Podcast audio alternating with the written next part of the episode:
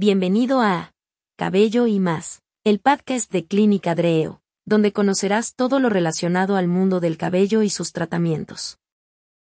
En nuestro capítulo de hoy, alopecia frontal fibrosante.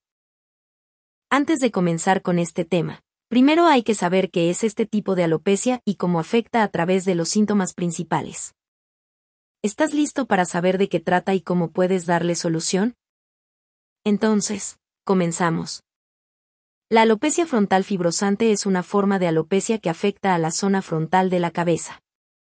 Se sabe que tiene un componente genético y tiene mayor incidencia en las mujeres. Aunque se conoce desde hace muchos años, fue solo después de la llegada de la tricología como ciencia, que la gente comenzó a sentirse más cómoda con el tema. Debido a los diferentes tabús para que las mujeres expresaran su problema de calvicie, no fue posible conseguir una cura para esta condición sin realizar métodos invasivos y complicados. Sin embargo, ahora el campo de la medicina está lo suficientemente avanzado como para manejarlo y, al mismo tiempo, tratarlo eficazmente. Ahora hay diagnósticos que pueden ayudar a descubrir si se tiene alopecia frontal o no. Síntomas de la alopecia frontal fibrosante. El paciente con alopecia frontal fibrosante puede experimentar una pérdida de pelo frontal y baja, que suele ser simétrica. El retroceso de las líneas de cabello no es poco común con esta enfermedad. Además, los pacientes afectados también pueden sufrir algunos de los otros síntomas de la calvicie de patrón femenino, incluyendo ojos hinchados, párpados caídos, cejas finas, piel seca y piel caída. La piel frontal, normalmente gruesa y duradera, se vuelve delgada y sin pelo, dejando manchas rojas a lo largo de los lados de la cara. Esta condición también puede ocurrir en hombres y mujeres. Los síntomas varían de una persona a otra y pueden diferir según la edad, el sexo y la genética. Causas. ¿Qué causa la alopecia fibrosal frontal? Hay una serie de factores que pueden desencadenar esta condición. El estrés, los cambios hormonales, las condiciones hereditarias, la nutrición, el embarazo y los parásitos son las causas más comunes.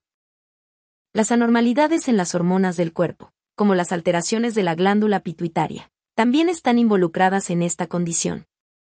En la mayoría de los casos, esta alopecia es una condición progresiva, y puede evolucionar a una etapa irreversible si no se trata adecuadamente.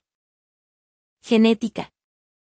La alopecia fibrosa frontal es uno de los desórdenes genéticos más comunes en las mujeres de los Estados Unidos. Puede ser causada por una mutación de un gen en el cromosoma 20. Los factores genéticos que contribuyen a esta condición han sido ampliamente estudiados. Estos incluyen rasgos autosómicos recesivos, trastornos ligados al cromosoma X y síndromes. En muchos casos, los miembros de la familia, tanto los padres como los hijos, se ven afectados por esta condición. Como resultado, es importante diagnosticar este trastorno a tiempo, antes de que el daño ya esté hecho. Diagnóstico de la alopecia frontal fibrosante. Por lo general, el diagnóstico de este padecimiento se encuentra viendo la progresión de las lesiones. Los arpullidos o puntos de inflamación suelen tener un aspecto lineal o curvo, los distintos grados de gravedad, los colores característicos de la lesión, la ubicación y el grado de inflamación de la lesión, en las formas más leves de alopecia frontal fibrosante, solo pueden aparecer unos pocos puntos de la piel. Estos pueden ser decoloraciones de la piel y áreas con lesiones permanentes. En sus formas más severas, los síntomas de este padecimiento aparecen en toda la cabeza, el cuello, la cara y el pecho. A veces, puede haber muchas lesiones en el cuero cabelludo. Esto se conoce como placas. También puede haber doble lustre o manchas de pigmentación en la piel, en el pelo, las uñas y el cuero cabelludo, que también varían en color de claro a oscuro. El uso del dermatoscopio para el diagnóstico. La dermatoscopía y la biopsia pueden ser usadas para verificar el diagnóstico.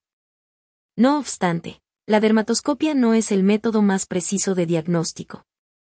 El dermatoscopio puede pasar por alto o malinterpretar la lesión. Es difícil determinar qué lesiones son causadas por los alopecia frontal fibrosante y cuáles son solo en las partes normales de la piel. Biopsia para su diagnóstico.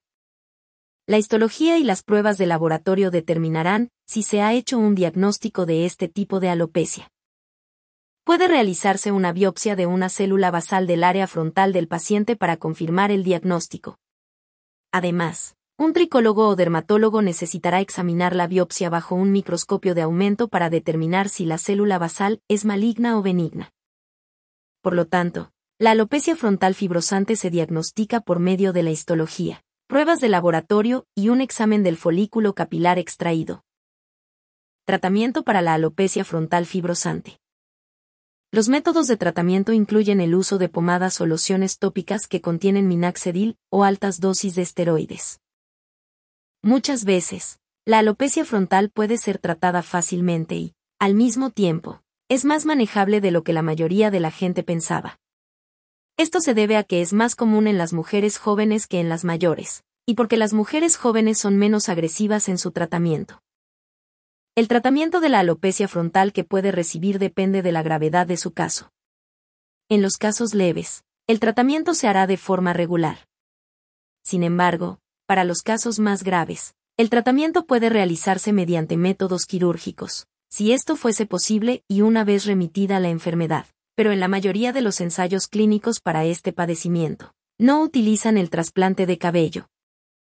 Algunos médicos también utilizan el láser en las zonas afectadas, y solo unos pocos pacientes han respondido a este tipo de tratamiento. Muy bien, ahora te van nuestras conclusiones respecto al tema. Pon mucha atención. Si crees que tienes alopecia frontal fibrosante, debes visitar a un especialista. El médico especialista le echará un vistazo a tu cuero cabelludo y luego discutirá contigo todas las posibles causas de la enfermedad. También discutirán todos los tratamientos que se pueden tomar, así como las ventajas y desventajas de cada uno de ellos. Lo primero que hará tu médico es realizar algunas pruebas.